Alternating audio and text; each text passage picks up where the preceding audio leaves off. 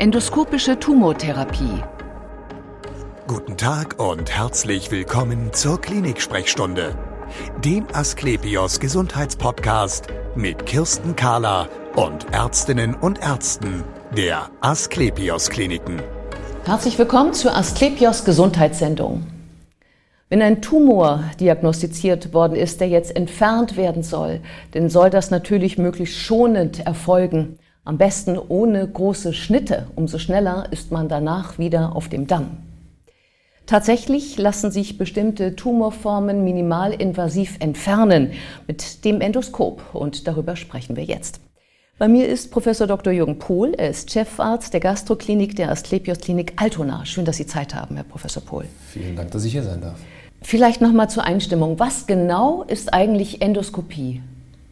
Also eine Endoskopie nennt man im Volksmund ja auch Spiegelung. Und endoskopieren tut man mit einem vom Prinzip her langen schwarzen Schlauch.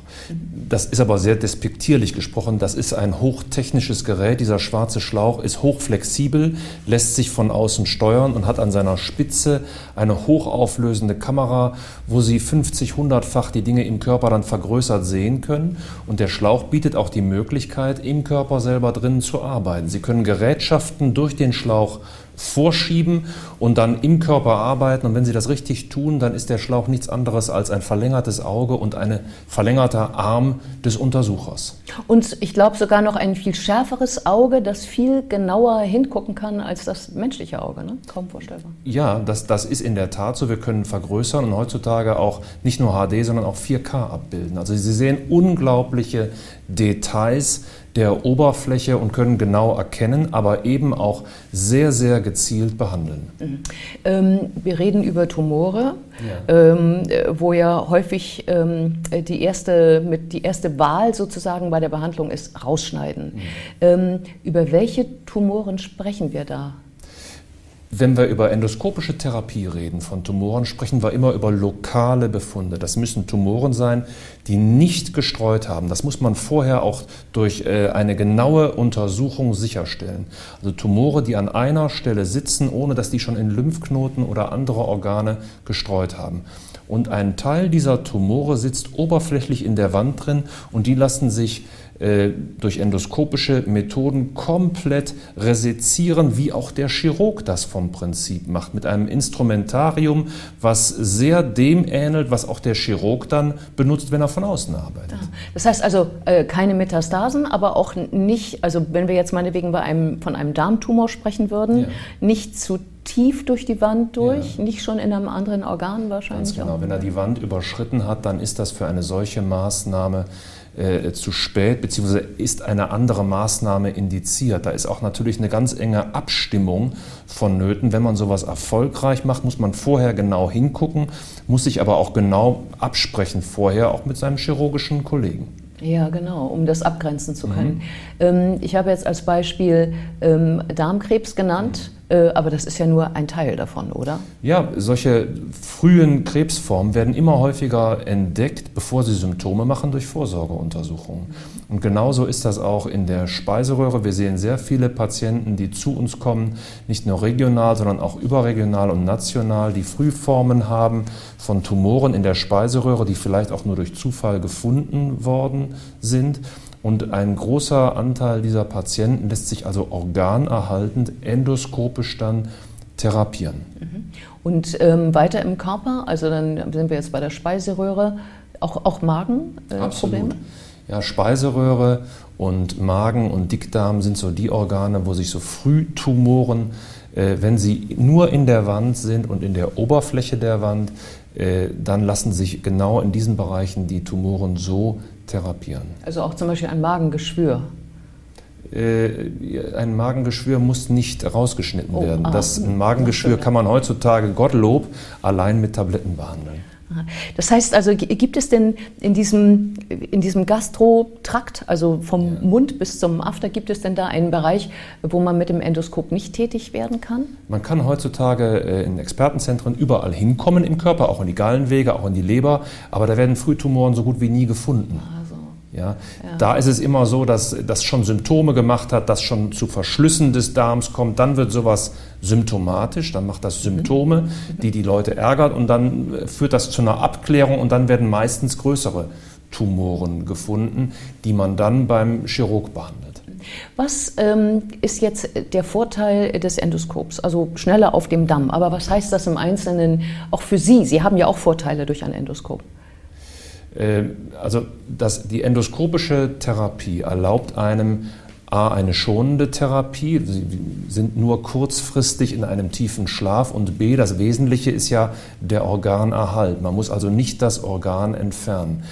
Äh, wir haben da tatsächlich eine große Evolution in den letzten Jahren hinter uns und ich bin dankbar auch meinem früheren Chef, dass ich daran teilhaben durfte. Der war nämlich derjenige, der das auch weltweit mit etabliert hat und ich als Oberarzt durfte tausende dieser Untersuchungen machen und sehen, weil er einer der ersten war, die gezeigt haben, dass das auch onkologisch sauber und korrekt ist und äh, der Organerhalt in sehr vielen Fällen möglich ist. Das heißt, in dieser Richtung haben wir eigentlich die Chirurgen eher entlastet bei diesen lokalen Tumoren, aber dafür hat sich natürlich auch die Chirurgie weiterentwickelt.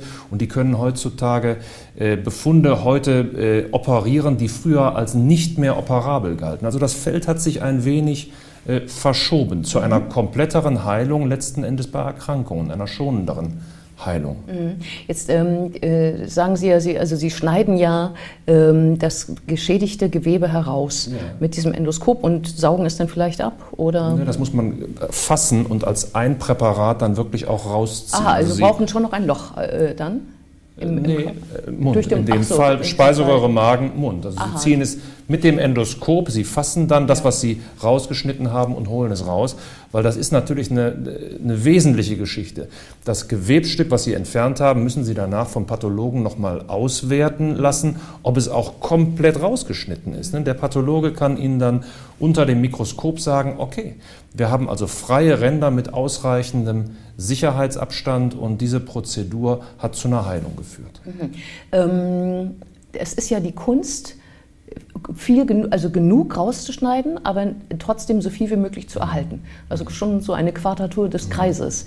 Ähm, wie, wie bleibt man da qualitativ hoch? Also wie macht man das, dass man, dass man genug Routine hat und dennoch frisch genug ist für jeden Patienten neu? Also das Wesentliche ist, man muss genügend Patienten behandelt haben. Man muss Erfahrung haben in der Erkennung auch der Grenzen von solchen Tumoren und natürlich auch Erfahrung bei den Therapien. Es gibt heutzutage nicht mehr nur die eine endoskopische Therapie, sondern Sie haben sozusagen einen wirklich großen Werkzeugkasten und Sie müssen wissen, welches Werkzeug ist am geeignetsten für welchen Befund. Das braucht eine äh, große Erfahrung und auch viele Fälle, die man selber überschauen kann. Das ist eine so enorm wichtige Sache, dass uns das in Altona wichtig genug war, ein eigenes Zentrum zu gründen mit zwei weiteren großen Krankenhäusern zusammen, die ein hohes Fallvolumen haben für diese Tumoren, um tatsächlich auch die beste Qualität anzubieten und die aber auch zu zeigen. Das heißt, wenn man äh, bei diesem Tumorzentrum, das nennt sich Zentrum für endoskopische Tumortherapie, wenn man da äh, auf die Webseite geht, dann sieht man auch, welche Erfolge, wie viele Fälle und dann kann man sich als Patient sehr, sehr gut orientieren und ich glaube, diese Offenheit braucht es auch für diese Therapien. Ja, genau, denn sie ist ja doch nicht ganz ohne. Was ist das, für Sie als, ähm, als Mediziner, als Operateur, worauf Sie am meisten achten müssen, was dem Patienten nicht passieren soll? Ähm, was dem Patienten nicht passieren soll. Also äh, man, ich sag mal so, die, die, wenn, man diese, wenn man diese Therapien häufig macht, sind sie doch äh, recht komplikationsarm, muss man sagen. Mhm. Selbst wenn man einmal tiefer schneidet und früher war das ein, eine große Aufregung, wenn man vielleicht ein kleines Loch dann sogar ja, genau. im Darm oder im Magen oder in der Speiseröhre hat. Heutzutage können wir die auch selber wieder verschließen und mit der Therapie dann fortfahren. Mhm. Ja, das ist also keine, keine äh, Super-GAU mehr, sondern äh, gehört teilweise einfach zur Therapie dazu und die Leute haben sich sehr, sehr schnell wieder erholt. Was wir erkennen müssen, und das ist das Entscheidende, welcher Patient eignet sich für eine solche Therapie und welcher nicht. Und das ist, glaube ich, das, wo sich am meisten die Erfahrung dann widerspiegelt. Sehr viele Leute kommen da ratsuchend zu uns. Die meisten kann man therapieren, aber bei manchen äh, muss man auch viel Zeit auch investieren, um die Patienten aufzuklären, dass es vielleicht individuell andere Möglichkeiten der Heilung gibt, aber nicht die endoskopische. Und wo wäre da so eine Grenze, wo Sie sagen, oh, mit dir lieber nicht, lieber Patient?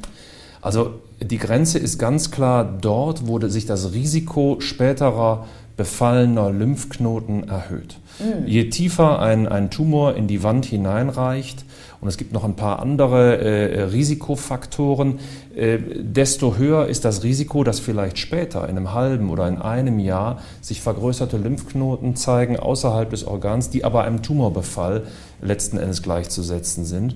Und äh, das Risiko muss man gering halten.